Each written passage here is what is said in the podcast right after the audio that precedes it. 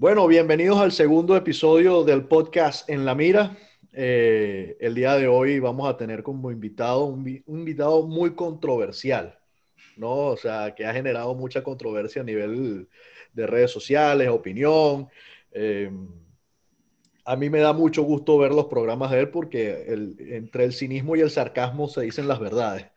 Entonces, bueno, con ustedes aquí Esteban Hernández, eh, uno de los anfitriones de Contrapoder. Bienvenido aquí a En la Mira. Muchas gracias, Raymond. Un placer estar acá contigo. Oye, mira, eh, tengo bastante tiempo viendo tu trabajo, viendo lo que hace eh, José Colina, que José Colina es que yo ya en Estados Unidos, o sea, bueno, imagínate, yo no sé cuánto tiempo tiene él metido en el, en el activismo político, ¿no? Sí. Eh, ustedes, ustedes han hecho un trabajo de hormiguita y, he visto una evolución, ¿no? O sea, por lo menos a nivel de audiencia, eh, crecimiento de seguidores en redes sociales, como nos ha pasado a varios de esas que nos catalogan mucho como la línea radical, ¿no? Eh, ¿A qué crees que se debe el aumento de tu audiencia? Bueno, e, eso es sencillo, Raymond. La, verdad, cuando tú ves, por ejemplo, eh, que la gente empieza a desencantar ¿no? con la política tradicional, por así decirlo, eventualmente, en política eso de, vacío de poder, eso en sí no existe. Mm. Y por ejemplo, Nicolás Maduro es una gran prueba de ello, ¿no? Nicolás Maduro es usurpador, lo hemos venido diciendo, por lo menos gente radical como tú dices, ¿no? Gente como nosotros lo hemos venido diciendo no desde ahorita, desde el 2013 desde que asumió, decimos que Nicolás Maduro es eh, pero, usurpador. Pero es, que incluso, disculpa que te interrumpa, hay un dato que la gente no se acuerda y si hay algo que algunos tenemos es buena memoria, ¿no? Y es que cuando Nicolás Maduro era vicepresidente de la República, él estaba impedido por la ley para postularse a la presidencia. Y ya de hecho su postulación a esas elecciones eh, era, era ilegal. O sea, simplemente con esas leyes habilitantes buscaron la manera, etcétera, sin contar el tema de la nacionalidad, porque eso sigue todavía eh, eh, en, en stand-by, ¿no? al, no haber una, una cédula una, o una identificación concreta de esto, y que el gobierno también colombiano se haya prestado para no no seguir la investigación o no simplemente ir a un registro porque todos los registros son públicos. En fin, pero la gente no se acuerda de eso. Entonces vienen y le dicen a uno, ya eso pasó. Exacto. Eh, no, o sea, ya desde, desde, su candidatura era ilegal. Si, si, a mí tú me dices que Chávez hubiese designado a Diosdado Cabello, yo me tengo que callar la boca porque por lo menos ahí esa, esa, esa candidatura eh, fuese legítima.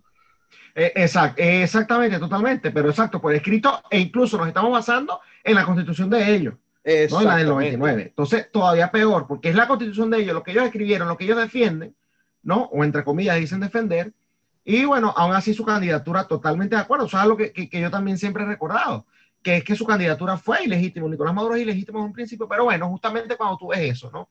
Que tú ves que eh, estos eh, politiqueros que se hacen llamar oposición tienen la misma cantidad que tiene el régimen en el poder es la misma cantidad que tiene esta oposición como oposición. Entonces, cuando tú ves que en, más de 20 años ellos han sido incapaces de tomar el poder, hay solamente dos opciones.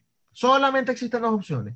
O son unos ineptos, o son unos cómplices. O, eh, colaboracionismo. Exactamente. Así de simple. Yo no creo que existan políticos ineptos. De verdad que yo no creo que eso exista. La gente que se mete a política y llega a cargos públicos no es justamente por ser ingenuos ni por ser ineptos, ¿no? Entonces yo creo que, es más, que va más, eh, más allá de eso y mucho más grave, que es el caso del colaboracionismo. Pero independientemente de cualquiera fue, sea de los dos casos, sea ineptitud o sea cohabitación, la gente se termina cansando y bueno, empiezan a decir que hay que buscar otras cosas. El crecimiento a qué se debe, bueno, que cuando tú analizas por lo menos lo que se ha venido diciendo de este lado, por lo menos hay coherencia. Por lo menos hay coherencia. Y se han dado cuenta por las buenas o por las malas, que aquellos que en teoría estarían llamados a ser quienes lideran la posición, bueno, realmente están en otros negocios. Realmente no les interesa la libertad de Venezuela, sino rellenarse ellos los bolsillos y todo eso que ya conocemos. Mira, es que es evidente. Yo hace días atrás estuve hablando con, con Patricia Poleo en su programa, ¿no? Entonces, por lo menos, tú ves el Juan Guaidó que se juramentó como presidente de la Asamblea Nacional y era una persona que hasta el traje le quedaba grande. Ajá. ¿No? Entonces tú empiezas a ver la evolución de su andar, de su vestimenta, el reloj, eh, los equipos Apple en su oficina, cuando de repente vemos a una Ivanka Trump con una HP en montada en cuatro o cinco libros para dando un meeting, ¿no? Eh, e, esa, la necesidad del político venezolano es eso, o sea, de, mostrar el poder como si fuesen unos narcotraficantes. Bueno, ya tenemos unos narcotraficantes, pero, o sea, son otros. sí, y yo creo que la gente que nos va, va a escuchar este episodio están claros de eso, porque sí me he fijado que, mira, yo desde que empecé con el manejo de resistencia venezolana, yo no, por mis cuentas personales, en verdad, siempre era más que todo tema de, de, familia, etcétera, o, como uno como chamo en ese momento, porque eso fue hace tiempo ya, este, fiesta, cumpleaños, lo que fuese, ¿no? Eh, yo siempre seguía los DM, no los respondía a todos porque evidentemente es imposible eh, hacerlo, ¿no? Pero la cantidad de insultos o de mentadas de madre que uno recibía en esos momentos, a comparación con lo que recibes ahorita, eh, es impresionante que, o sea, ya ahorita una opinión de estos, los radicales, que son los, como yo estaba hablando también, eso lo hablé con Oliver, el problema es que no han subestimado a la generación que creció en el momento de que se formó la resistencia, ¿ok? Porque como nosotros ya teníamos viendo 15 años para ese momento, lo que era el chavismo, lo que, lo que era la dictadura como tal, llegamos al punto que vimos las dos caras de la oposición. La oposición que dio la esperanza a, los ciudadanos, porque no me gusta decir pueblo, me gusta decir ciudadanos. A mí tampoco me gusta decir pueblo. Este, y, está, y el otro lado la oposición que se prestó para el negocio que tú veías, que, o sea, es público y notorio que Freddy Guevara eh, apagó las calles y él mismo lo dijo y que contrató gente para hacerlo porque la, la situación estaba incontrolable. Pero entonces, a, qué punto? ¿No? Victimizan siempre a, lo, a, a, esta, a, esta, gente de la oposición y de repente tú ves cuando salen de estar presos la vida que se pegan en el exilio. Ahí hay unos que están echando golpes, que eh, marginados, como no sé, como el mismo Richard Blanco, que ese, e, ese lo apartaron y no le, no le pararon nunca. Y, y, y, dentro de todo, por más que sea un personaje opositor, es el único diputado que creo que sigue hablando del 187 numeral 11. Entonces tú dices, si se supone que son este bando que está en contra de la dictadura porque no van a proteger a su diputado. Y, esto lo estoy hablando no por meter un medio político, sino estoy hablando de una lógica. Entonces, esas, esas, eh, esas cosas que yo veo, que ves tú, que ve cualquier otra persona, ya la está viendo mucha gente. y, el tema, y el tema de ser llamado radical, lo acabas de decir tú, tú estás viendo las cosas desde la lógica. En Venezuela utilizar tu criterio, en Venezuela tener criterio propio, en Venezuela pensar, en Venezuela utilizar la lógica, es radical es radical porque sencillamente no te adaptas a los a las directrices o a lo que o a lo que te envían los politiqueros tanto del chavismo como de la falsa oposición. Pero es que porque yo me voy a lanzar por un barranco si tengo un puente. pero justamente, justamente a esas alturas, a estas alturas hay gente todavía muy es muy poca realmente, ¿no? Pero todavía existe gente que te, que te dice, no, mira, si nuestro líder nos dice que hay que lanzarse por el barranco, no tenemos que lanzar por el barranco, porque el hecho de que tú quieras utilizar el puente, le estás haciendo el juego al chavismo. Esa es la, la, la, básica, ¿no? De todo esto y realmente te demuestra lo mal que estamos como, como sociedad, porque... Sí, el suma no acá, lo, acá lo que hay que seguir, digamos, promoviendo, implementando justamente el uso del criterio y de la lógica. Entonces no puede ser, porque fíjate algo, ok, uno es el chavista, uno le está haciendo el juego a Nicolás Maduro, perfecto, me, me, me encanta que nos acuse de eso y todo lo que tú quieras. Pero sin embargo, yo te voy a decir algo. Yo no soy el que está recibiendo con los brazos abiertos a la gente del chavismo originario, como lo llaman ellos. Yo, por ejemplo, en mi fila no tengo a Luis Ortega Díaz, no tengo a Gabriela Ramírez, no estoy llorando a Rodríguez Torres, que está siendo víctima de lo que él mismo creó. Entonces, ¿yo cómo voy a alzar la voz por eso? Los que están alzando la voz por los chavistas son ustedes. Entonces, ¿quién es el chavista? Además que, bueno, si después empiezas a eh, incluir el carácter ideológico, segundo strike, en contra de ellos. es que ya, ellos son ya, yo no lo veo como es que no lo veo como un strike, lo veo como un autogol, porque simplemente te estás matando. ¿Me entiendes? O sea, este, eh, la gente tiene que entender y estos políticos tienen que entender que gracias a esto que estamos haciendo nosotros, o sea, podcast, canales YouTube, eh, incluso otros medios, redes sociales, hay otra opinión. Hay otra opinión. Hay otra opinión y, y, fíjate algo, Raymond, que la, la, gente, esto es otra cosa que a la gente no le gusta escuchar. ¿Qué es lo que se han jactado de decir últimamente, por ejemplo, los propios politiqueros y su base? Es que las sanciones, gracias a que están Julio Borre por fuera y al otro y a este que está acá, es que se implementaron las sanciones. No, a pesar de ello se implementaron las sanciones y las sanciones se logran dar justamente por la matriz de opinión que se generó fuera de Venezuela. Y la matriz de opinión que generaron los radicales. De hecho, estos personajes que ellos mencionan, Freddy Guevara, Julio Borges, mm. eh, otros tantos que se me dan los nombres, ellos estuvieron en reuniones acá privadas en Washington diciendo en esas reuniones que las sanciones no habían que implementarlas antes de que se pusieran tan duros con, todo esto, ¿no? Porque eso aumentaba la hostilidad del régimen en contra de la ciudadanía. Entonces, utilizar sanciones en contra de Nicolás Maduro, en contra de la tiranía de Venezuela, era más bien realmente hacerles un favor y darles un motivo para que ellos siguieran reprimiendo a los venezolanos. Y ahora, ¿qué dice Julio Borges?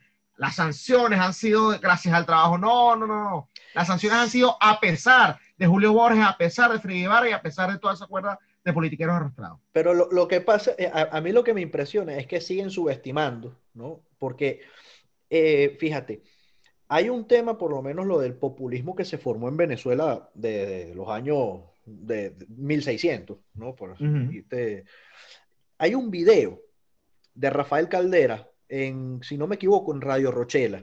Sí que le dice a los pobres que, a, que los pobres no se pueden quejar porque viven en los cerros. En otros países, en los que viven en los cerros son los ricos. Entonces ellos, siendo pobres, tienen la mejor visión. Y ese pensamiento fue lo que creó al monstruo de Chávez, ¿no? El pensamiento de Chávez es lo que, y, de una oposición colaboracionista, es el que crea el monstruo que vamos a hacer nosotros, porque cada vez somos más. Y eso es algo que, que no han entendido. Entonces, a mí me llena de, orgullo y, de alegría ver personas, como, o sea, lo que estás haciendo tú, lo que está haciendo Colina, lo que está haciendo Oliver López, lo que está haciendo este, todo eh, Eduardo Flores, lo que está haciendo, o sea, lo que están haciendo. Porque fíjate, aquí dimos un ejemplo de que por lo menos yo puedo tener ideas que no son las mismas que la tuya, pero yo tengo claro que lo que hay que buscar ahorita es la libertad de Venezuela. Y, yo sé cuál es el, movimiento que tú, tú estás en, Derecha Ciudadana, ¿no? Correcto. Sí, derecha, es que siempre confundo con, con, otro, pero está Derecha Ciudadana en, eso, en ese documento que firmamos todos para Vox y para el Parlamento Europeo, y estamos claros que todos los que estábamos ahí tenemos puntos de vista distintos, pero tenemos un fin en común. ¿Me entiendes? Y, y, lo que más perjudica a esta gente es que usted no tiene rabo de paja, yo no tengo rabo de paja, no pueden decirnos nada, porque aparte eh, somos la generación que nació de, la calle de estudiantes, ¿no? Entonces, lamentablemente, tienen que entender que se están enfrentando a un criterio, ¿no? Y a un criterio que el liderazgo están haciendo poco a poco, les guste o no les guste, va a llegar.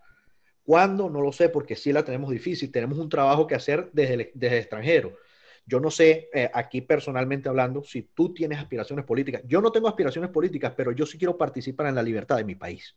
Bueno, participar en la libertad yo pienso que, que, todos queremos. En el caso de aspiraciones políticas, a, a, mí no me... Obviamente si las circunstancias me terminan colocando allí, bueno, uno también como defensor de la libertad no tiene que aceptar y entender en qué contexto está. Sin embargo, no es mi fin, por lo menos por los momentos, te, te lo digo con sinceridad, no, no creo que, creo que se pueden hacer cosas más allá de la política. En el tema comunicacional, por ejemplo, que, es ahorita lo que yo me he abocado, eh, hay una gran realidad y que es lo que le ha dado el gran poder a, la izquierda, no solamente en Venezuela, sino a nivel internacional, y es el tema de las comunicaciones.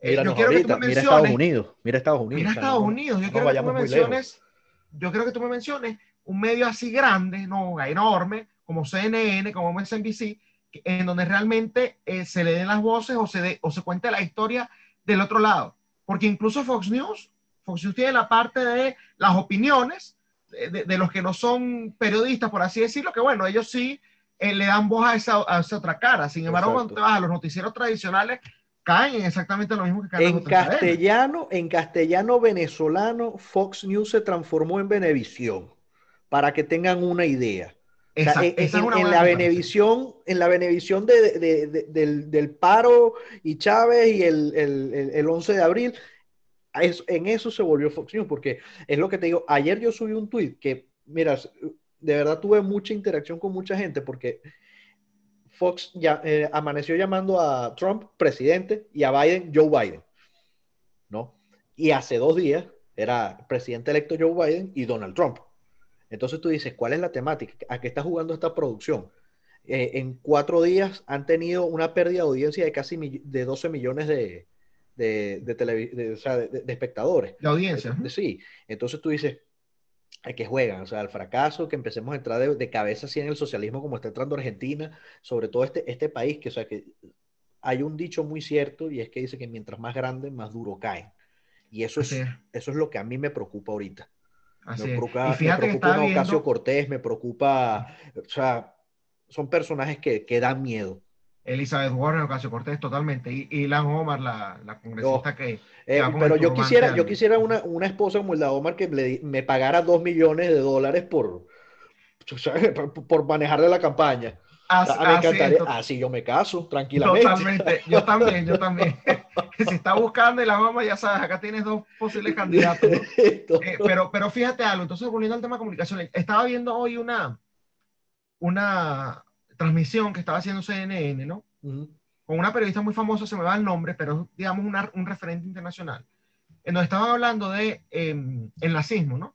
Bueno, se cumplen tantos años desde que se, se empezó a aplicar la persecución, todo esto, y termina la frase diciendo que son las mismas políticas que estuvo estos cuatro años aplicando Donald Trump y que ahora Kamala Harris y Joe Biden van a normalizar todo eso a nivel interno.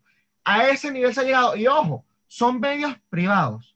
Yo como defensor de la propiedad privada les acepto que digan toda esa basura. Está bien que lo hagan. Uno como consumidor decide qué ver y qué no. Yo por lo menos yo no veo CNN. Yo no veo CNN. Yo no veo MSNBC. De hecho, yo veo mis redes sociales. Fox News, incluso antes de todo esto, muy esporádicamente era que lo prendía. Yo, yo no confío en esos medios, por así decirlo, tradicionales. Yo mm. confío más en hacer búsquedas por mi cuenta. No, sin embargo, bueno, ahí está la opción. Y la mejor manera de realmente eh, controlarlos para mí es a través del mercado por ser medios privados. Yo no estoy en contra de que ellos publiquen esa basura, eh, todas esas mentiras si lo quieren hacer. Yo no, además soy defensor de la libertad de expresión. Si son mentiras, que lo hagan. Yo no tengo problema con eso. Si ellos quieren hacerlo, ¿no?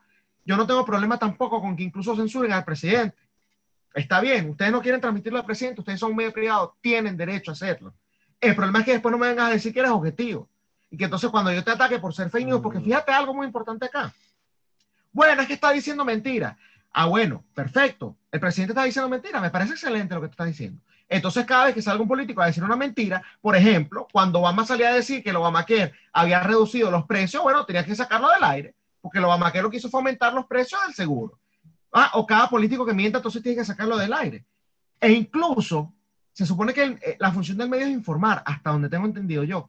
Incluso si es una mentira, incluso si es una mentira, lo que diga el presidente de los Estados Unidos es noticia.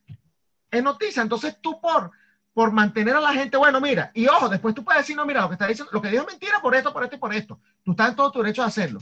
Pero cortar la transmisión Repito, lo puedes hacer, yo te, yo te defiendo tu derecho a hacerlo, pero no me critiques a mí después cuando yo no te quiera ver, cuando te llame fake news, cuando digas que tú estás jugando para el enemigo, cuando digas que eres un mentiroso, que no eres un periodista, sino un opinador de oficio, como Jorge Ramos, por ejemplo, por ejemplo. que a mi juicio eso es lo que es él, ¿no? Eh, eh, él de periodista no tiene absolutamente nada, él es un opinador, eso es lo que él hace, opinar, él da su, su criterio y se lo vende a la audiencia, perfecto.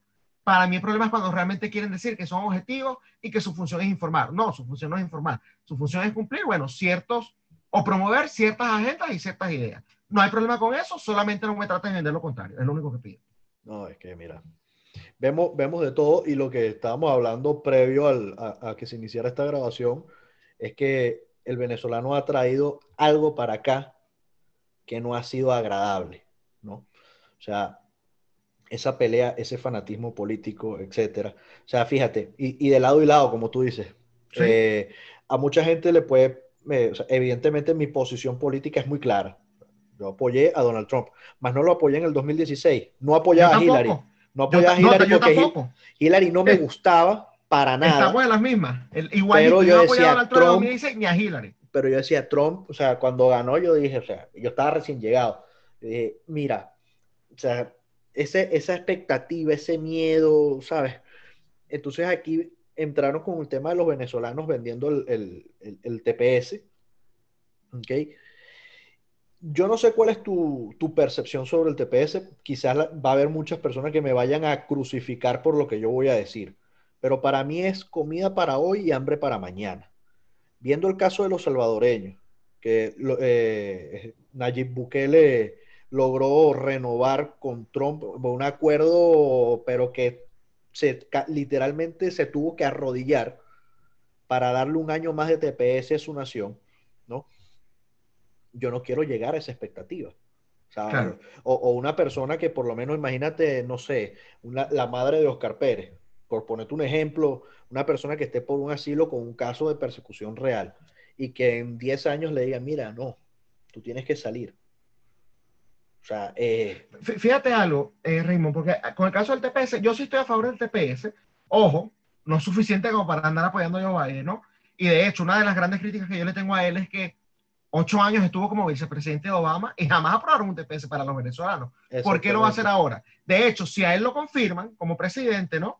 Te digo que una de las cosas que voy a empezar desde el día uno atacarlo justamente por el TPS. ¿Dónde está él el dijo TPS? Que, él dijo que los primeros 100 días lo iba a aprobar. Bueno, voy a, voy a empezar. Yo, si a él lo confirman, desde el día uno soy oposición y desde el día uno, desde los medios que yo tenga disponibles, lo voy a, lo voy a, atacar y lo voy a presionar en ese aspecto. Pero fíjate algo con el tema del TPS.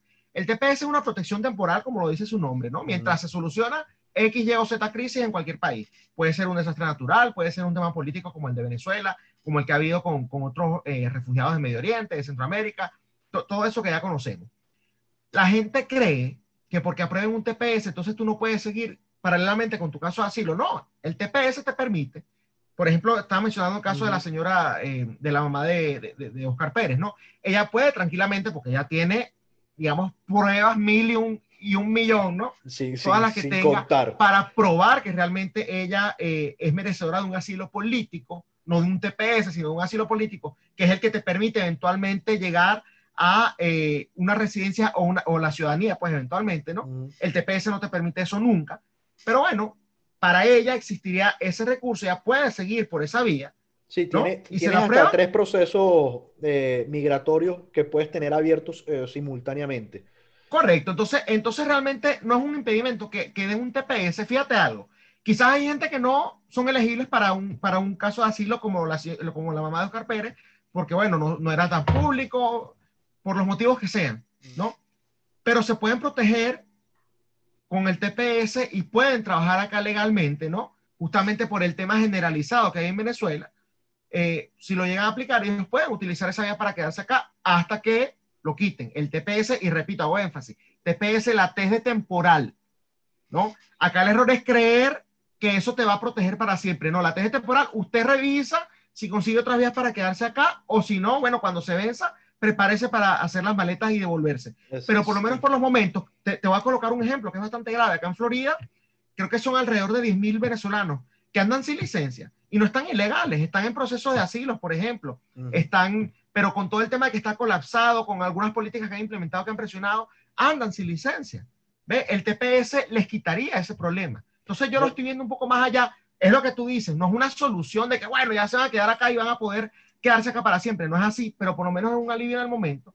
Y yo, de verdad que en contra de esa política no puedo estar en contra. No, es que fíjate, o sea, yo lo que digo, yo no estoy manifestándome en contra, sino que no lo veo como la gente lo está, lo está proyectando. Es verdad que es una ayuda, pero o sea, yo soy el tipo de personas, por ejemplo, que a mí me gusta eh, pisar sobre seguro, ¿no? O sea, yo no quiero tener 60 años, 50 años y que me digan, mira, Raymond, ya se te cumplió, ya Venezuela se arregló. Imagina, o sea, lo, lo difícil que es emigrar para uno, porque no sabemos cuánto tiempo pueda durar eso. Correcto. lo que y eso queda parte de la responsabilidad individual.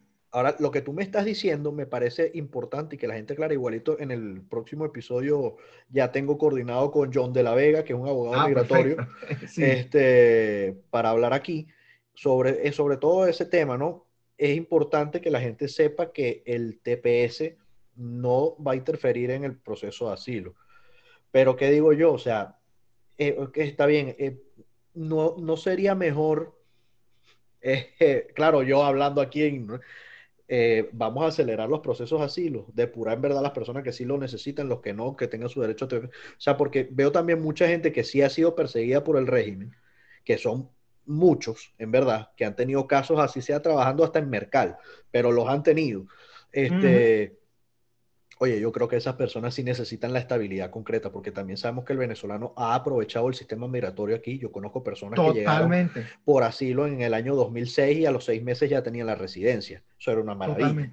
¿no? Entonces, eh, o sea, busco la manera que beneficie a todos, pero no que los que en verdad tengan un caso sólido, un caso real, queden todavía en el aire porque no lo merecen. No, pero es que es lo que, lo que de tu país, es lo que yo, a lo que yo voy.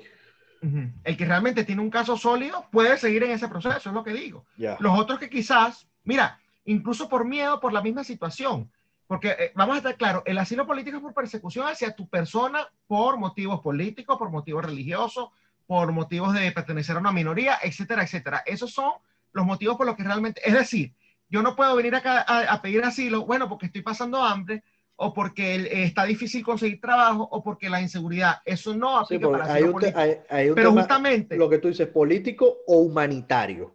Exactamente, pero justamente por el tema humanitario, a mí me parece lógico. Lo del TPS. Yo, no tendría, digamos, la, y, más siendo venezolano, ¿no? La, la, fuerza como para decirlo venezolano, no sabes que te fregaste, te devuelves a Venezuela. Entonces e, es, duro. Y bueno, los que vienen acá, porque fíjate algo, muchos de ellos no vienen en, las situaciones más, más cómodas, por así decirlo. Entonces, bueno, el que viene acá a trabajar, ¿por qué no darle el TPS por los momentos? Y eso sí, hago énfasis en esto. TPS, la T es de temporal. Después no, no es llorar, uno no se pone a llorar y a quejarse cuando se solucione lo que sea que te dio el TPS y bueno, te lo quitan. Por ejemplo, si, si llegasen a dar un TPS, por el caso de Venezuela, sería por la situación política, ¿no? El día de mañana sale Nicolás Maduro y espera que después de que salga Nicolás Maduro, por lo menos en dos o tres años, te quitan el TPS. Y tú tienes que estar mentalizado para eso. Entonces, si no has conseguido otra vía para quedarte acá en los Estados Unidos, bueno, mentalícese porque es así. Yo lo que digo es en el momento, por el tema que te estoy diciendo, hay gente sin licencia que no están ilegales. Claro, hay personas que incluso em, quizás no tienen un caso de asilo sólido, pero se vinieron acá porque es, donde tienen familia, suponte, se les haría mucho más difícil, pasaría mucho más trabajo en otro país de Latinoamérica o en un país de Europa. Entonces, escogieron este este destino, bueno, el TPS es una figura que por lo menos los protege y, y, y, y, les permitiría estar aquí legalmente, estar aquí trabajando. Nunca se van a hacer ciudadanos por esa vía, pero por lo menos les alivia. Por eso es que yo, yo sí he sido siempre promotor del TPS. Lo que sí digo es que, bueno, a mí que no me vengan a vender del otro lado de que ellos son los pro inmigración, los que se rasgan la vestidura por nosotros, porque repito, ocho años estuvo Joe Biden como vicepresidente de Obama y ocho años sin TPS para los venezolanos. Y se metieron proyectos, se introdujeron proyectos en la Cámara por varios senadores y congresistas. Pero bueno, caso omiso le hicieron a eso. Caso omiso. Mira, eh, en este periodo de, de Trump, con respecto a la situación de Venezuela, eh, ¿te parece un error que ellos no hayan admitido el error que cometieron en apoyo a la oposición? Me parece un error garrafal, y esto también lo dije públicamente. Yo apoyo a Trump a pesar del desastre que hizo en Venezuela. La mayoría de los venezolanos lo está apoyando por lo que hizo en Venezuela. Para mí el tema de Venezuela es uno de los grandes fracasos de esta administración. Y si vamos a analizar las políticas externas de esta administración, hay muchos éxitos en Medio Oriente, en Asia, los puedes conseguir, incluso en otros países de Latinoamérica. Venezuela no es uno de esos éxitos. Y yo estaba apoyando a Trump a pesar de todo eso, porque bueno, hay que reconocerle que él tomó el gran paso de reconocer a Juan Guaidó, gracias a él es que lo reconocen los casi 60 países de los que se jacta todo, a cada rato Juan Guaidó y toda la cuerda de, partidos políticos, esos tradicionales, ¿no? Diciendo, los borregos, como le dices tú. Los borregos, exactamente, los partidos y sus borregos, ¿no? Eh, eh, bueno, nos reconocen tantos países, perfecto, pero a ti te reconocen por Donald Trump. Y el agradecimiento se lo tienes que tener a Donald Trump en los Estados Unidos. Tú revisas en los discursos de ellos, el último país que siempre menciona es Estados Unidos porque no quieren esa relación con Donald Trump. El mismo Leopoldo López mencionó a la Unión Europea, gracias a España, gracias a Pedro Sánchez, gracias a todos, lo, dijo con nombre y apellido, y a Estados Unidos lo mencionó una vez y jamás mencionó a Donald Trump. A pesar de que ellos son lo que son, gracias a ellos, pero a mí lo que, lo que me hace mucho ruido es que han habido muchísimos casos de corrupción, te los puedo mencionar aquí, tú los conoces, Cucutazo, monómeros, cartas de buena conducta, operación Gedeón, todo lo que ha salido, que ha estado eh, eh, envolviendo a todo, eh, lo que, como yo le llamo, el circo interino, ¿no? Porque eso es un circo, o el parapeto interino, ya no, yo no lo llamo gobierno interino ya. Pero bueno, el hecho de que todo eso haya pasado y que todavía de acá de Estados Unidos se le sigan dando recursos a esas personas, se siga diciendo, no, estamos con Juan Guaidó, eso para mí es algo que va a hacer mucho ruido y es una de las diferencias que tengo justamente con esta administración. Y por cierto, y esto es para los trompistas, tengo derecho a tener criterio, a no ser borrego y a eh, tener diferencias con la administración Trump. porque lo que no se puede caer es en ese fanatismo mesiánico, ah, no, es que Trump no se puede criticar. Trump es humano y Trump se puede criticar, a pesar de que lo estuve apoyando. Fíjate que, por, y, acá me, me, demostró lo que yo te estaba comentando detrás de cámara, ¿no? Cómo se está venezolanizando o bananizando, diría yo, no, estas elecciones de los Estados Unidos, a un nivel que lo que hacemos en Venezuela lo, estamos, trayendo acá. Yo publiqué, Contrapoder también tiene una página, ¿no? Contrapodernews.com. Yo publiqué eh, una, una información con, el, con este tema del fraude, ¿no? Eh, que, que, está denunciando Donald Trump acá, en donde lo, lo titulé Funcionarios electorales de Nevada y Michigan denuncian fraude, ¿no? Y en el artículo, a lo largo del artículo, puse las pruebas, habían declaraciones juradas de los tipos, uno que estaba en Nevada, puse los tweets de la gente que lo denunció, pero repito, tenía las pruebas de, de las declaraciones juradas. Tenía, abajo, sí, tenía la fuente. Ahí estaba la fuente, o sea, se estaba corroborando. Yo no estoy diciendo que hubo fraude, yo estoy diciendo que hubo gente, funcionarios electorales, que lo denunciaron, ¿no? Y habían el testimonio firmado de los gente, yo Esteban Hernández, que trabaja en Nevada, sí, yo vi fraude acá, y entonces todos los puntos ahí expuestos. Y más abajo hablé del tema de Georgia, que para ese momento había salido una información de que creo que le habían volteado 132 mil votos a Trump, una cosa así, no sé. No hice referencia a Georgia en el artículo porque esa denuncia que había, no vi prueba alguna. Yo no conseguí prueba. Y uno se tiene que cuidar. Y entonces puse, Georgia tanto, dicen tantos votos, esto lo denunció tal, tal persona, tal medio, pero acá salió de hecho, fíjate tú lo equilibrado de la cosa, el, vice, el vicegobernador de Georgia que es republicano, a decir que él no vio ningún inicio de fraude en Georgia. O sea, yo di la noticia completa. Bueno, ahí se molestaron los demócratas. Que cómo a mí se me ocurre poner eso al final porque de gente no lo lee. Entonces, como Y yo, bueno, porque yo no, yo no hice referencia a Georgia en el titular justamente por eso. Porque caso yo ya, yo lo, lo agregué como una, como una coletilla, por así decirlo, porque había gente denunciándolo, pero hasta el momento no habían presentado, a diferencia de los otros, no había ningún testimonio ni ninguna carta jurada. Pero entonces después publico, ¿no? En las mismas redes de Contrapoder, un, reporte no, no, propio del nuevo Herald, en donde decía, Trump era algo así como que Trump ha perdido eh, la mayoría de las batallas legales. Ah, no, se molestaron los trumpistas. Ya a este medio se le están viendo las costuras, miren ustedes. Señor, esto es un reporte y si tú analizas, él metió 10 demandas, le negaron 7, está perdiendo la mayoría. Sí, no podemos decir que, está ganando. Exactamente, a pesar de que hubo una que sí procedieron, pero la mayoría, y era lo que decía el nuevo Herald, que ojo, tú puedes decir que el nuevo Herald está sesgado, está bien, pero en esta oportunidad, luego Gerald dio una información que es cierta, que tú mismo la puedes corroborar, porque él, le mandó tan, hizo tantas demandas y la mayoría de esas demandas las perdió.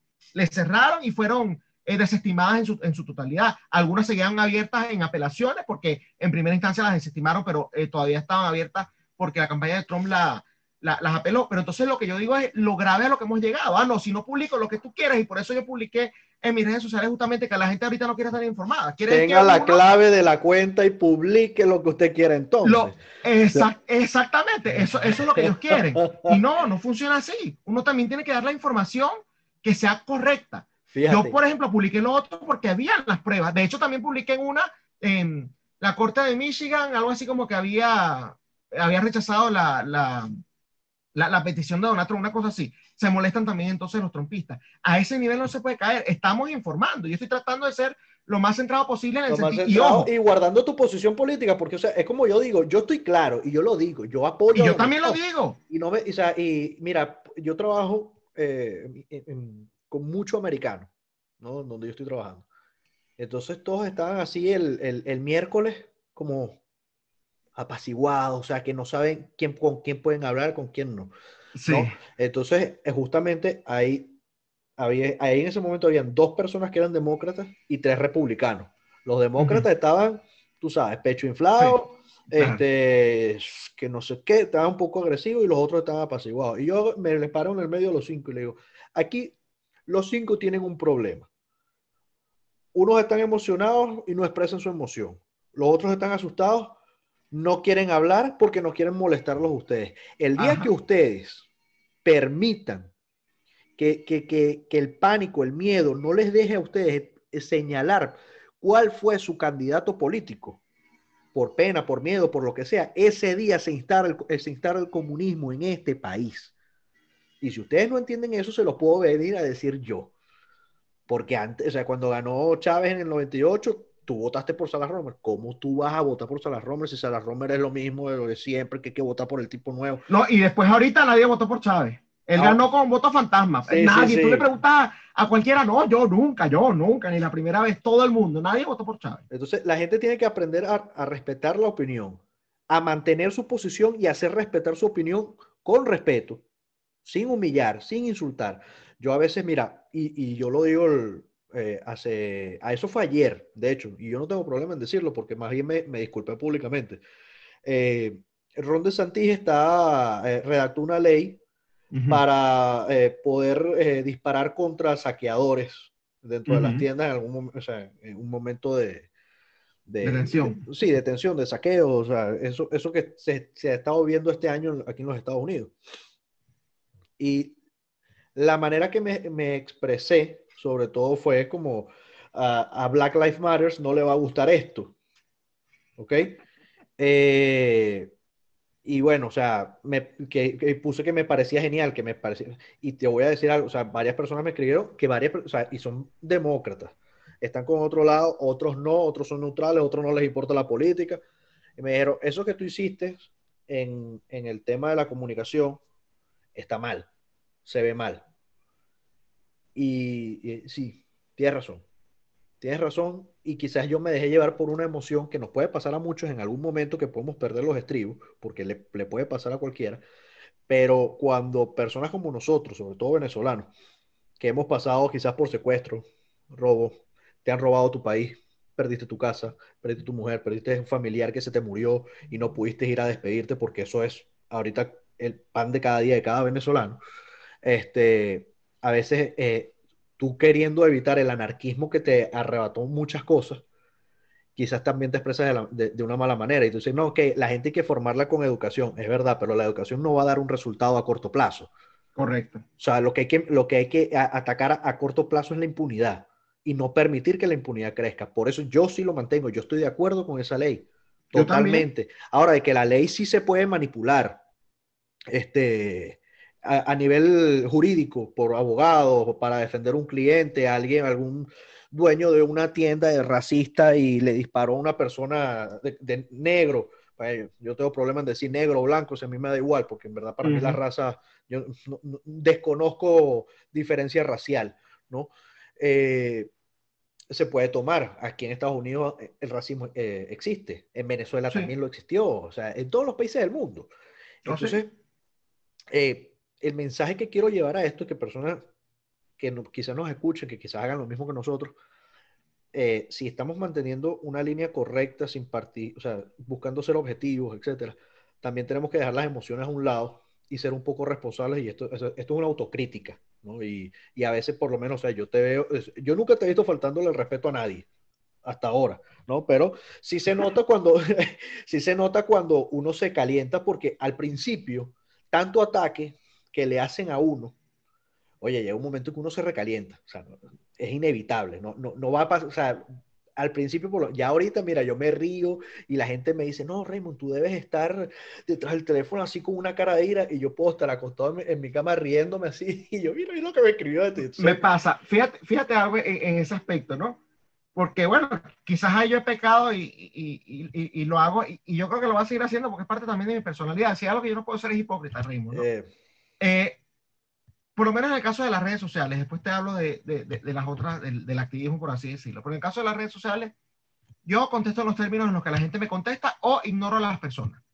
Porque una de las grandes cosas ¿no? que, que ha causado justamente el tema de las redes sociales, de tenerte a distancia, de no tenerte enfrente, es que te dicen cualquier cantidad de cosas. Eso sí, en tu cara son incapaces.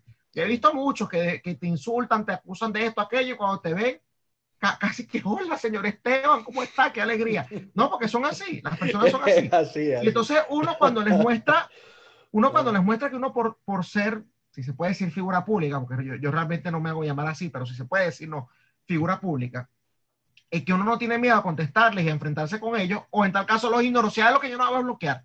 Eso sí te digo, no bloqueo a nadie. Libertad de expresión. A ninguno, a ninguno. Y me han acusado, mira, me han acusado de que me financia Diosdado Cabello, me han acusado de que martillo exiliado, me han acusado de que me meto drogas, de cualquier cantidad de cosas, eh, Raymond, eh, que, me, que, me, han dicho a través de las redes sociales y yo los dejo tranquilos. Cuando se llega a esa bajeza, o les contesto en los mismos términos o los ignoro, normalmente opto por esta segunda.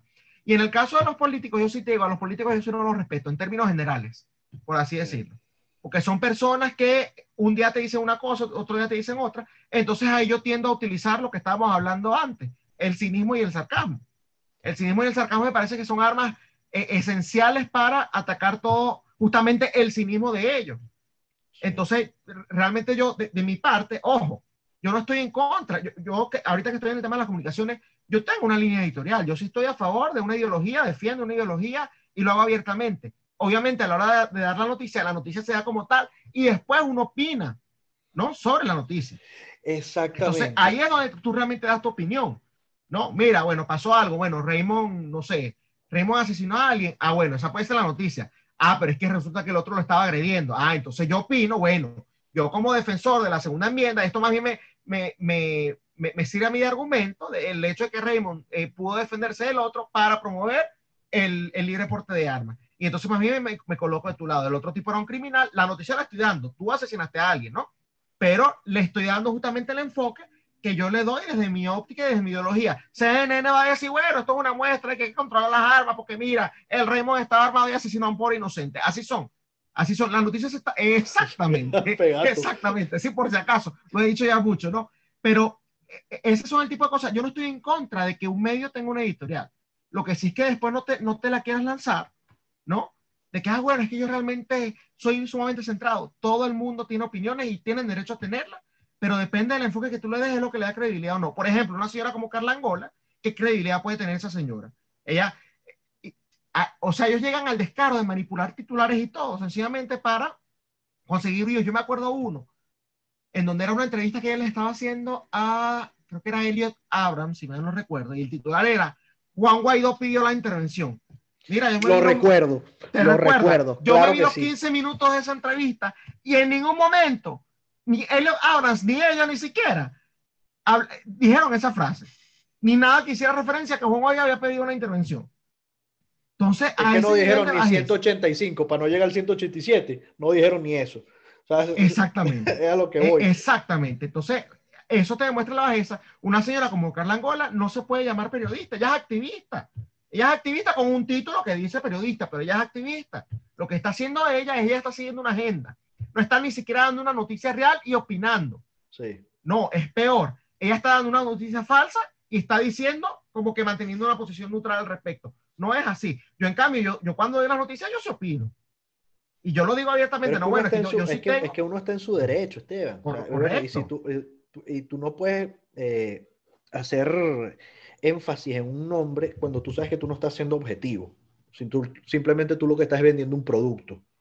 ¿Me entiendes? O sea, yo con, con Carla Angola tuve una diferencia eh, porque cuando ella entrevistó a, María Corina Machado, eh, que le preguntó que por qué 20 Venezuela no había firmado el, el, pacto de los partidos políticos para no participar en la... Eh, la respuesta de María Corina fue, ¿por qué? Carla, tú has leído la carta, pero tú la has leído, el comunicado, ¿no?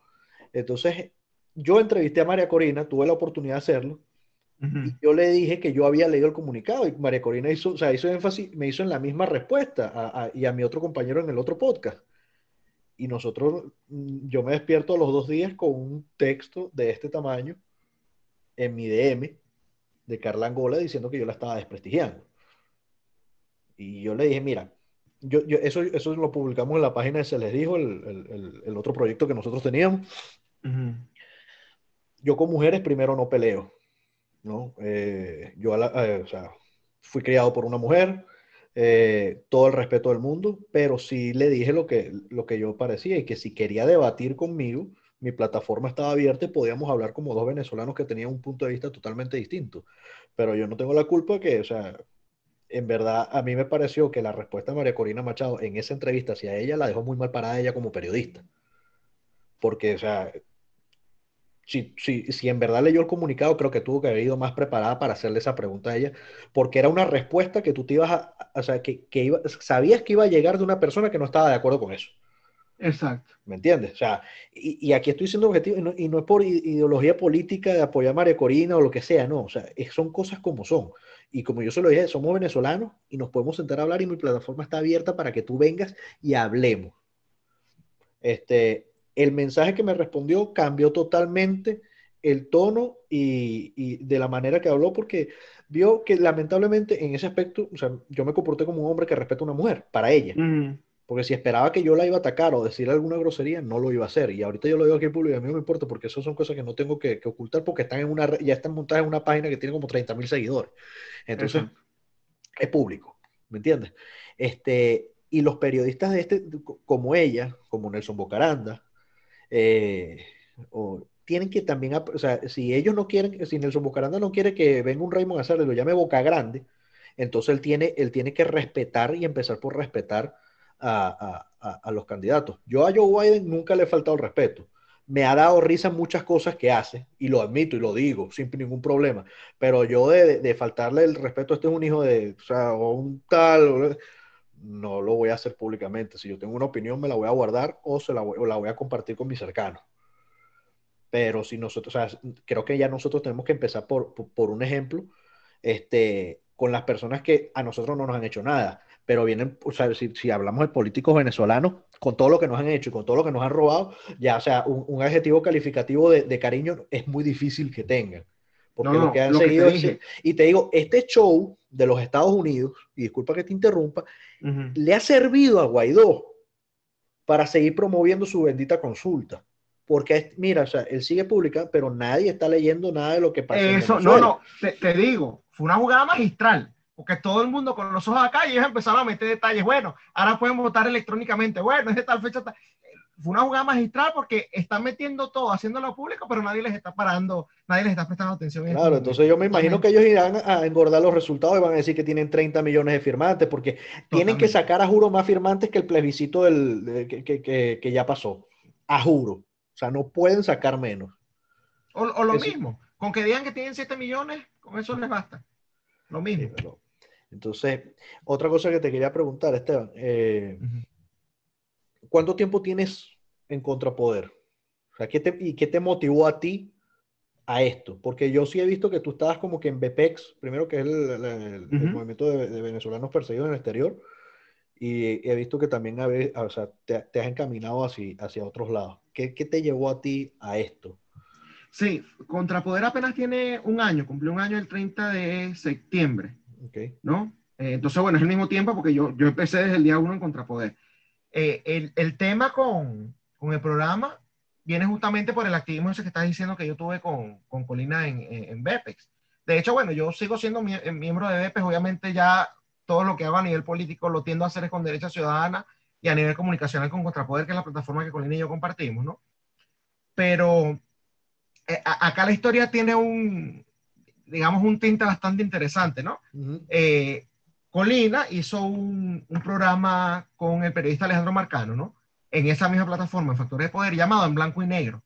Patricia Polo estaba de vacaciones y justamente dos semanas estuvo Patricia Polo de vacaciones y justamente esas dos semanas fue lo que duró ese programa, ¿no? Ahí hubo, bueno, problemas personales de Alejandro, unas cuestiones que evitó que el programa pudiera seguir.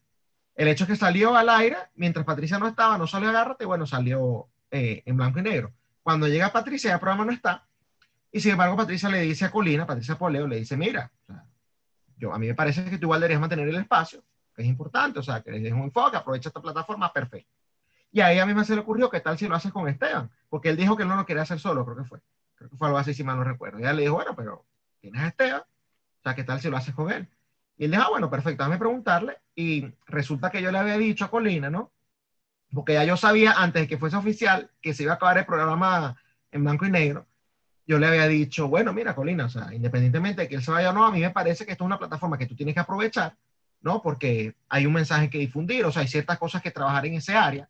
Entonces, independientemente de que estés tú solo o estés con él, me parece que tú deberías seguir ahí en el, en el canal. Bueno, después él me llama y me dice, mira, que si yo me anotaba, después de haberle dicho a él eso, que él se tenía que quedar y él me iba a llamar, porque la responsabilidad comunicacional que hay que tomar, y él me iba a llamar a mí, yo le iba a decir que no, yo le dije, no, no, por supuesto, cuenta conmigo.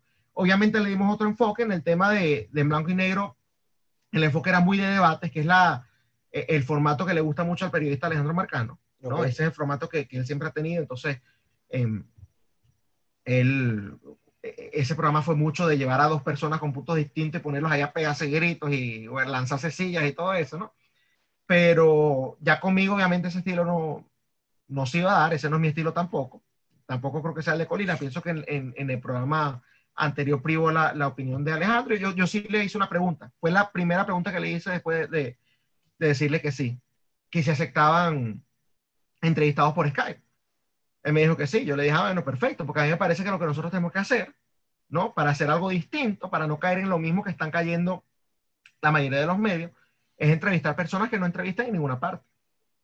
Entrevistar personas de movimientos emergentes, entrevistar personas con ideologías distintas al socialismo, que gano yo, por ejemplo, entrevistando a María Corina Machado, o a Antonio Ledesma, o a Richard Blanco, que ellos ya tienen suficientes plataformas. Sí, ya tienen acceso. De hecho, en el mismo canal, Patricia Poleo los entrevista cada tanto, ¿ves? Eh, Daniela Farías no tanto, pero los mencionan y salen en escritos. María Corina manda un artículo a... Daniel Arafarías, disculpa que te diga esto, pero Daniel Arafarías para mí es la, la, viva imagen del opositor de la oposición. O sea, o sea, si tú me dices a mí, Raymond, dibújame un alguien opositor de la oposición, yo te lo tengo. Y ese Daniel es Daniel Arafarías sin pensarlo. Total, Totalmente, y ese no perdona a nadie, ¿no? Sí. Este, bueno, entonces, entonces yo cuando, cuando le hice esa pregunta me dijo, sí, sí, por supuesto, porque bueno, me parece que las cosas que tenemos que hacer, por lo menos en la parte de las entrevistas, ¿no? De los invitados, tienen que ser personas nuevas. Y más allá de eso, personas que incluso no conozcan en Venezuela. Por ejemplo, hay gente que quizás es conocida, pero no dentro de Venezuela. Nosotros hemos entrevistado ya cuatro veces a Agustín Laje, hemos entrevistado tres veces a Vanessa Kaiser, una vez a Javier Milei, una vez a Antonella Martí, que son referentes, una vez a Juan Ramón Rayo, que son referentes del liberalismo, de la derecha, del conservadurismo en Latinoamérica y en España, ¿no? Pero que en Venezuela no los conocen. En Venezuela no los conocen. Y entonces con ellos hemos estado hablando temas de otro tipo, temas culturales, para hacerle justamente la, la batalla comunicacional a los otros, a la izquierda, ¿no? Pero en Venezuela que realmente son personas, si te pones a ver, desconocidas. Entonces se cumple con con ese criterio. Creo que la persona más conocida que hemos tenido allí es un tocayo mío que se llama Esteban Gervasi, que fue el que inauguró el programa.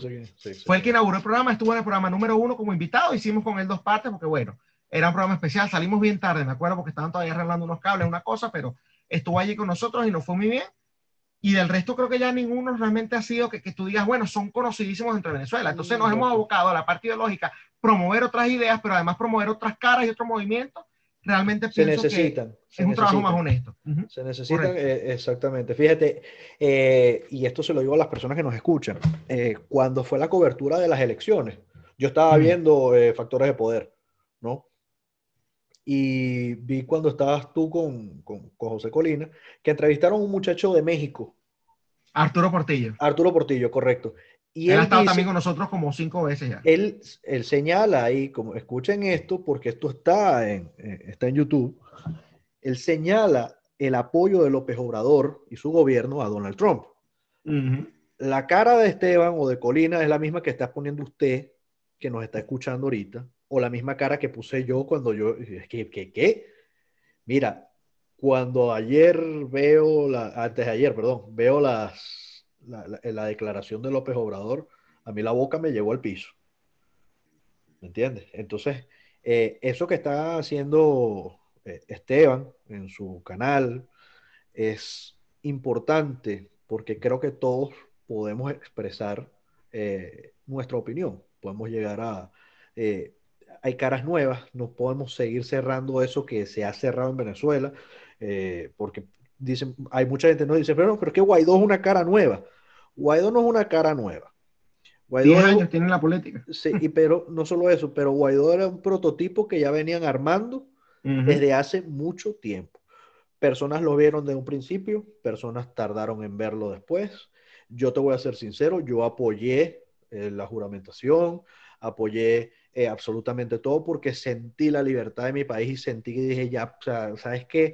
Si esto se acaba, no me importa nada y maletas y me voy porque o sea, eh, eh, como venezolano extraño mi casa, extraño ver mi Cerro Ávila, extraño ver, eh, ir a Margarita a Playa Parguito o a Mérida o lo que sea.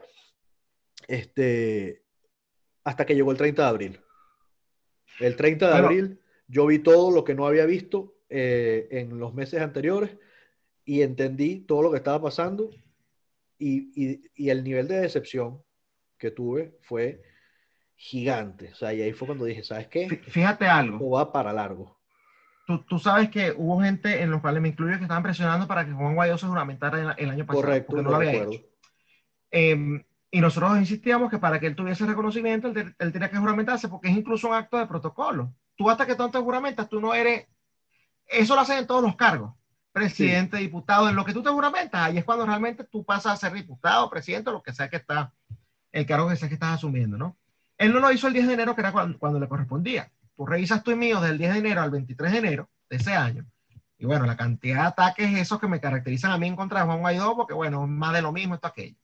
El tipo cuando se juramenta el 23, el 23 de enero, y yo veo que detrás tenía a Stalin González y a Edgar Zambrano, que estaban como que sorprendidos y así, no se juramentaron con todo el mundo. Yo dije, ay, sí, este, Ramos este tampoco levantó la mano. Este como que, como que no les dijo, entonces aquí la cosa se pone interesante porque si ellos no estaban de acuerdo, por algo será. Y ahí fue que yo empecé a creer en esa, en ese payaso llamado Juan Guaidó, ¿no? A mí me duró, ¿sabes cuánto me duró a mí? Un mes exactamente, del 23 de enero al 23 de febrero. A partir del 24 de febrero, yo dije otra vez, este tipo es más de lo mismo. Y de hecho me arrepiento que siquiera me hayan engañado un mes. Y, y, me acuerdo claramente porque el 23 de febrero era la fecha que se había pautado para la ayuda entra sí o sí. Esa fue la frase famosa que recorrió todos los medios, de las que uno incluso se agarró aquí dije, que, que entra sí o sí. Él no va a decir estas locuras teniendo a Estados Unidos detrás. Eso era lo que yo pensaba, teniendo a Estados Unidos Unidos Y la foto en el camión levantando el brazo todo eso, todo el evento que se hizo, el, concierto el día anterior, yo, bueno, a la expectativa con todo lo que estaba pasando. Esta vez parece que sí.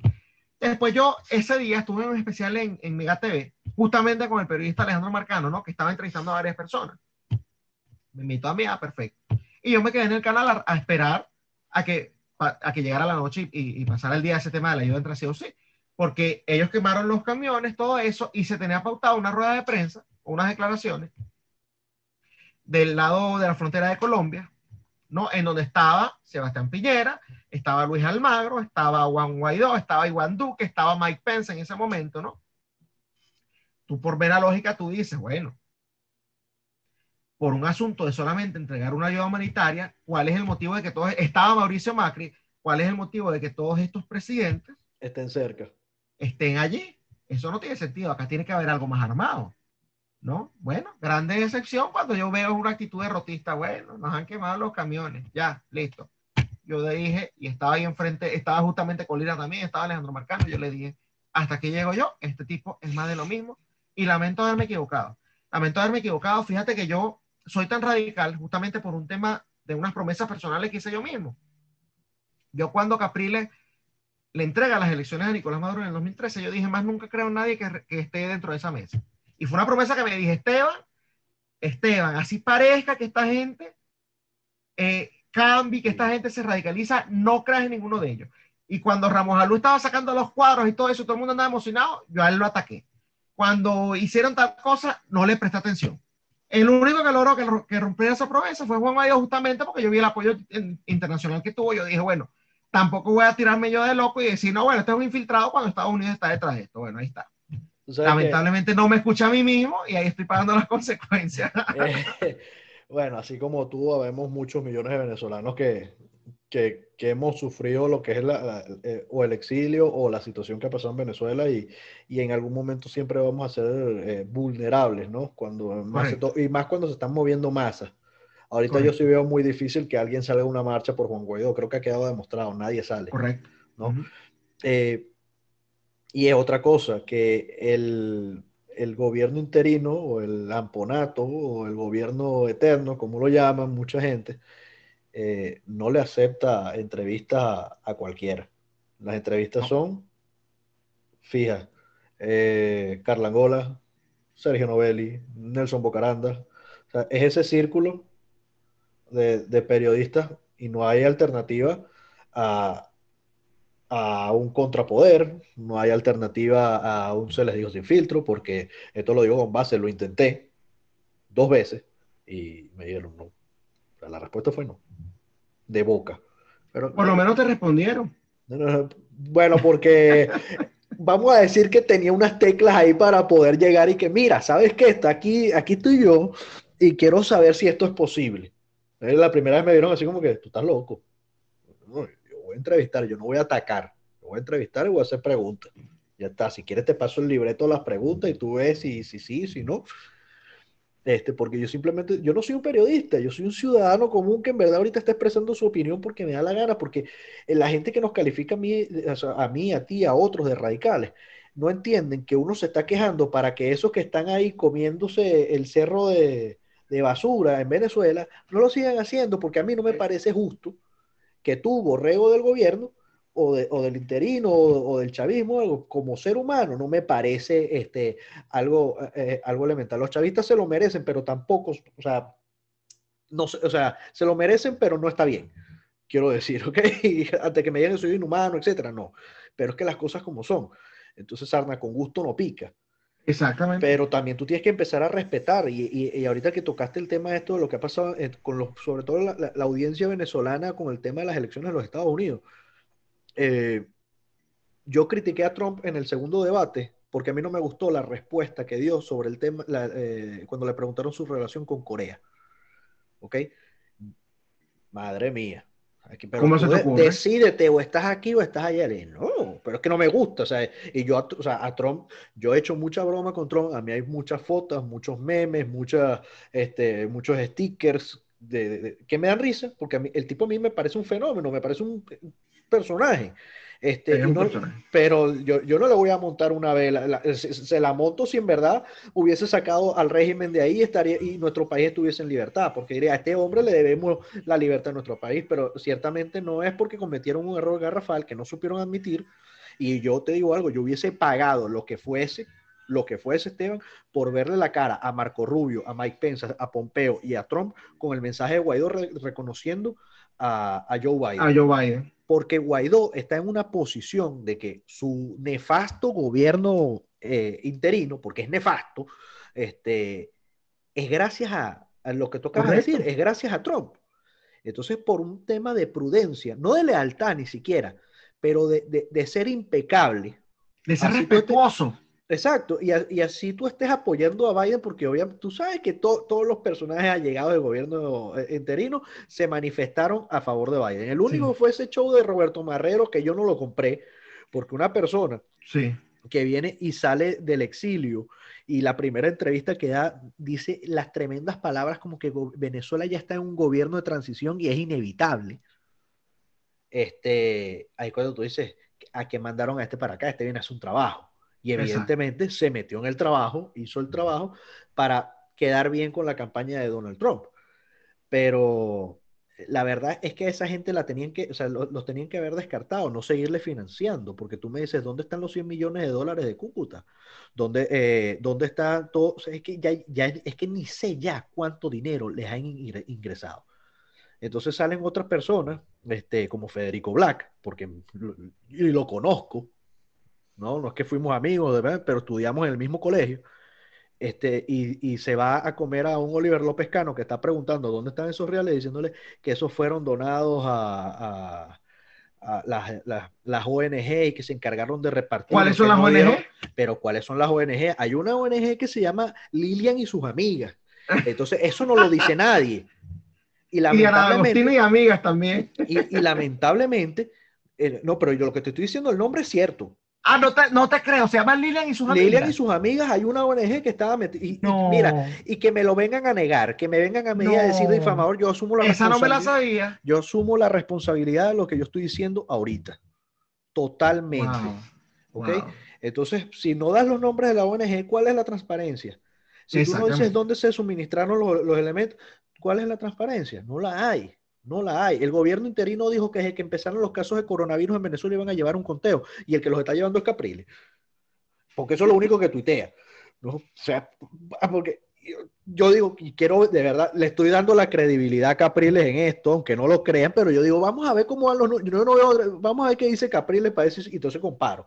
Mira, el régimen dice tanto, este dice tanto, no, deben estar por ahí los números oficiales, lo que no sabemos, bueno, no sabremos porque sabemos cómo ha actuado ese virus y hay mucha gente que lo tiene y no se ha enterado ni siquiera. No se entera ni siquiera. No, pero, o sea, para eso quedó Capriles, para ser reportero del coronavirus. Mira, date cuenta que todos los políticos de esta, de, esta, del interinato y ahora los que también supuestamente están peleados como Capriles, quedaron es para eso, como un periódico. Lo que te dan es información. Juan Guaidó, ¿qué dice? Bueno, presentamos tantos casos, entregamos tantas cosas, hicimos tal. Es como un medio de comunicación. Eso es lo que son sus cuentas de Twitter ahora. Yo te voy a buscar algo aquí que, mira, esto me pareció un riflazo. Yo lo voy a publicar en pantalla. Este. Guaidó en el, en el, efecto Cocuyo, creo que se llama el, medio. Ajá, sí, ¿Sabes cuál es? Sí, sí. Se refirió al régimen como gobierno. Mm, qué extraño. Entonces. Entonces, ¿qué es él? Exactamente. Hablan, vienen criticando y criticando este, a personas que le han llamado al régimen gobierno y ahora lo está haciendo él. Ya dentro de poco vamos a vernos porque el camarada Nicolás y yo nos vamos a sentar aquí, vamos a hacer una mesa de la unidad y, vamos a pasar navidades juntos. Hermano, por favor, ya el venezolano se cansó de las estupideces. Y lamentablemente, eh, así como tú, como yo, Esteban Graterol, eh, o sea, poco gente, vamos a empezar a darles ventana a personas que tienen una idea distinta. Porque, fíjate, este muchacho, el que habló lo de, lo de López Obrador. Arturo Portillo. Arturo Portillo ya ganó su, o sea, su credibilidad, me la ganó. De hecho, lo entrevistamos. De verdad, dije, mira, ¿sabes qué? Ahora lo entrevistamos el, este martes, lo entrevistamos justamente por eso.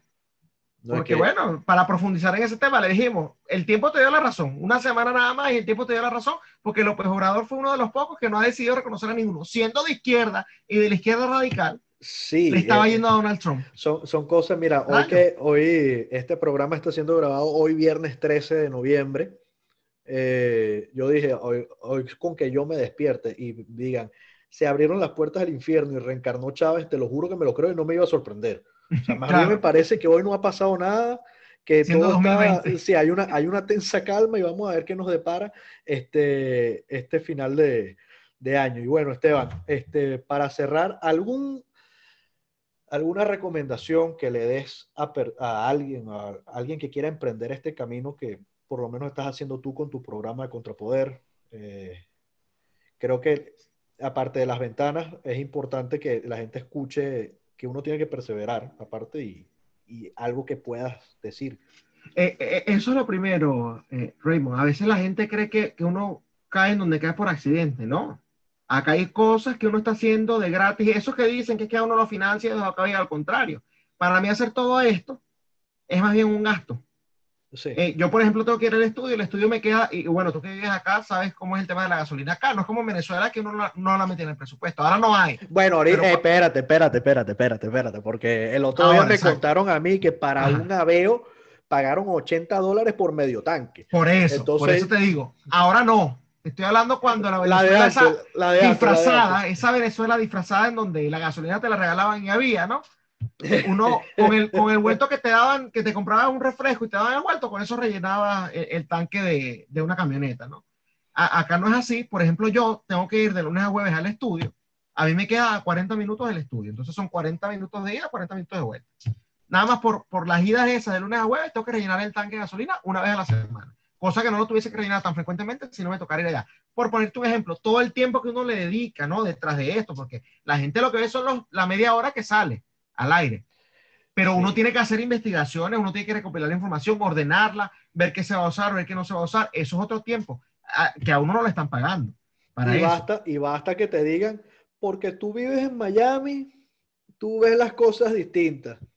Bueno, sí, sí las veo distintas, las, veo, las veo con más claridad, porque justamente yo no estoy pendiente, porque vivo en un país normal, que debería ser la regla, de andar, por, por, ejemplo, haciendo colas para comer, de andar haciendo colas para buscar gasolina, por supuesto que mi percepción va a ser distinta y va a ser basada en más realismo que incluso los que están dentro de Venezuela, porque los que están dentro de Venezuela están es tratando de satisfacer sus necesidades. Entonces ya la capacidad incluso de analizar la, la pintura macro, por así decirlo, ¿no? Se les, se les atrofia un poco uno acá tiene la tranquilidad de que uno lo puede hacer, justamente porque yo acá, yo acá no estoy pendiente de si voy a conseguir pan o no en Walmart, porque en Walmart va a haber pan. A menos que sea temporada de huracanes, es la única manera y que, y que venga un huracán y se acerque, ahí sí desaparece el agua, pero eventualmente la consigues igual al día siguiente. No es como en Venezuela. Entonces, bueno, ¿qué recomendación le doy a la gente? Eh, los que quieran emprender este camino, primero que entiendan que hay una parte de compromiso, como tú dijiste, de perseverancia y de constancia. Esto no es que nadie te va a regalar absolutamente nada, que hay compromiso, hay perseverancia, hay constancia, en muchos casos sacrificio. Y en segundo lugar, y esta es mi mayor recomendación, le voy a colocar el, el sello Esteban, ¿no? No seas borrego de nadie. No seas borrego de nadie, mucho menos de un político. Ya para mí es bastante patético, por así decirlo, ¿no? Tenerle que andar justificando cosas a la gente que son injustificables. Cuando veo que se va a hacer a un político, me decepciona mucho más, porque el político es un servidor público. El político no está para que lo halaguen por su trabajo. el político está para que lo critiquen por el trabajo que no hizo. Porque tú, tú no le puedes, mira, hay un ejemplo que a mí me encanta que yo he visto en internet, que aplaudirle a un político, por ejemplo, por faltar una calle, es lo mismo que aplaudirle a una máquina de estas de, a un cajero automático cuando te da el dinero. Exactamente. Ese dinero es tuyo, la máquina está supuesta a darte ese dinero, el político está supuesto a tomar las funciones que sea que le corresponden en esa zona. Entonces yo no le aplaudo, no, bueno, lo hizo bien, lo si no lo, si no lo hace, lo critico, si lo hizo, me quedo callado. Esa es la, la digamos, la manera correcta de hacer las cosas. Entonces, mi conclusión y mi mensaje es eso, no seas borrego de nadie. Ten criterio propio, que bastante importante es y bastante falta que hace. Entonces, bueno, se quedarán con esa. Este, esto ha sido todo por el día de hoy. Esteban, gracias eh, por el tiempo. Eh, gracias ha sido muy buena la conversación. Espero que se pueda repetir. Y aquí estamos. Esto fue En la Mira. Aquí los dejamos. En la Mira Podcast es presentado por Anchor donde grabar tu podcast ahora es más fácil, rápido y gratuito.